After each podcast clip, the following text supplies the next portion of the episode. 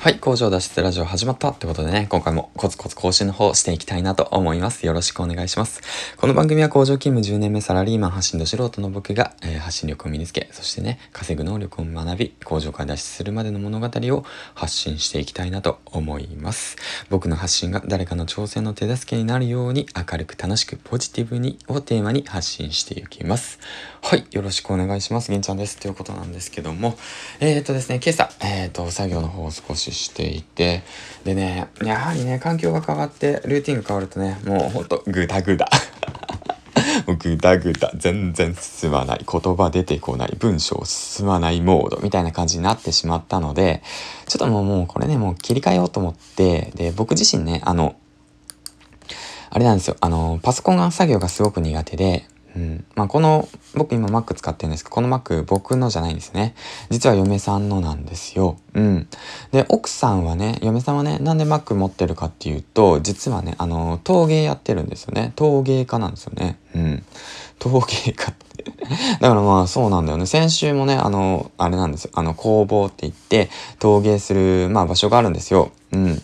で、そこでね、あの、うん、掃除とか手伝ってたわけなんですけども、やはりね、それでね、思ったのが、なんかその工房っていうのはなんかね、なんて言うんだろう。まあおばあちゃんちみたいな感じなんですよ。おばあちゃんち。うん。昔のおばあちゃんち。昔のおばあちゃんちって言っても昔がわかる人いるのかな。僕はもう今年31なんだけど、昔っていう表現を語源化するとどうなるんだろうな。よくあれやないですか、平屋のさ、土間があってさ、ちょっとなんか、埃っぽい、なんて言うんだろうな。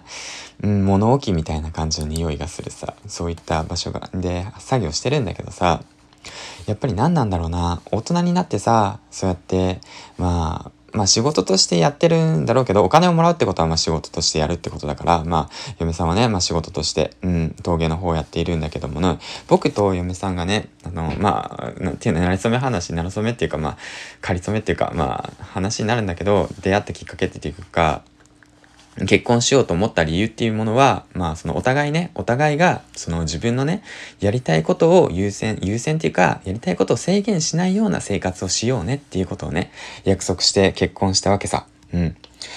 あのー、何が言いたいかっていうと、大人になってね、時間に縛られて、その自分のやりたいことができなくなってしまうっていう環境が、僕らにとってはやっぱ寂しいって感じたのね。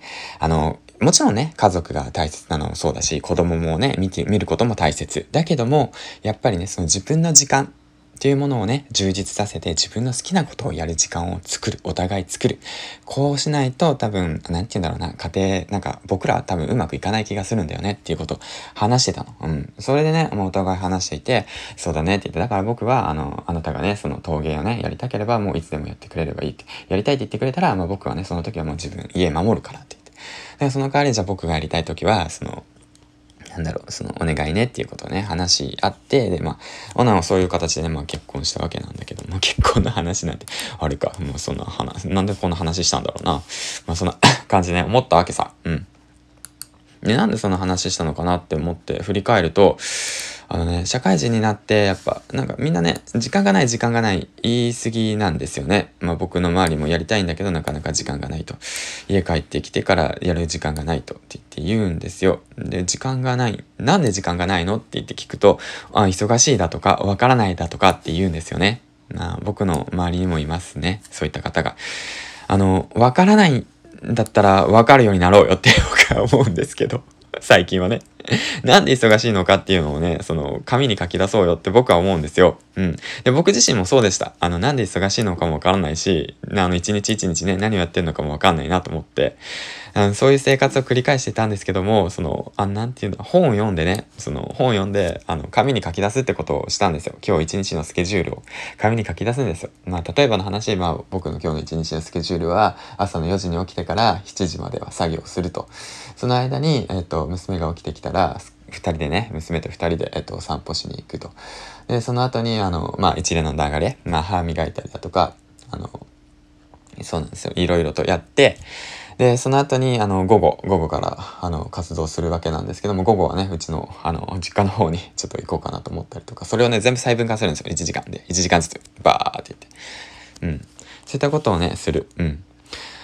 あの、そういったことをして、あの、なていうの、一日の時間を可視化するっていうことが必要で、そうすればね、その自分が何で時間がないのかっていうことがわかるんですよね。うん。時間がないんじゃなくて、その時間を作るんですよ。うん。そういったことを意識してやりましょうよってことをおっしゃっていて。だからまあお互いね、うちもまあ嫁さんも、あの時間っていうもの、まあやりたいことっていうものに関してはすごくね、お互いまあ理解し合えている環境なので、まあこうやって僕も好き勝手できるし、うん。まあ嫁さんもね、あの自分の作品を作りたいなって言っていう方っていう時は、もうその、まあ今はね、なかなか作れないんだけど、うん。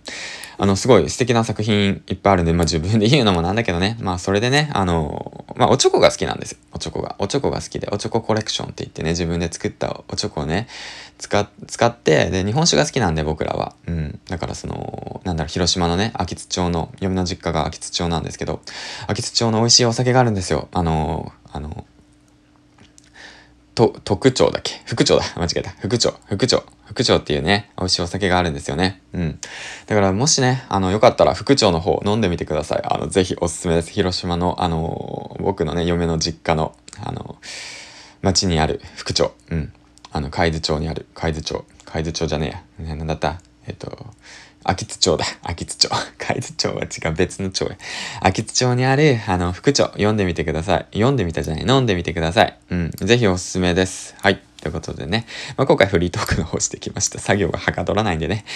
あー、と思いながらね、全然書けてないや。まあいいや、頑張ろう。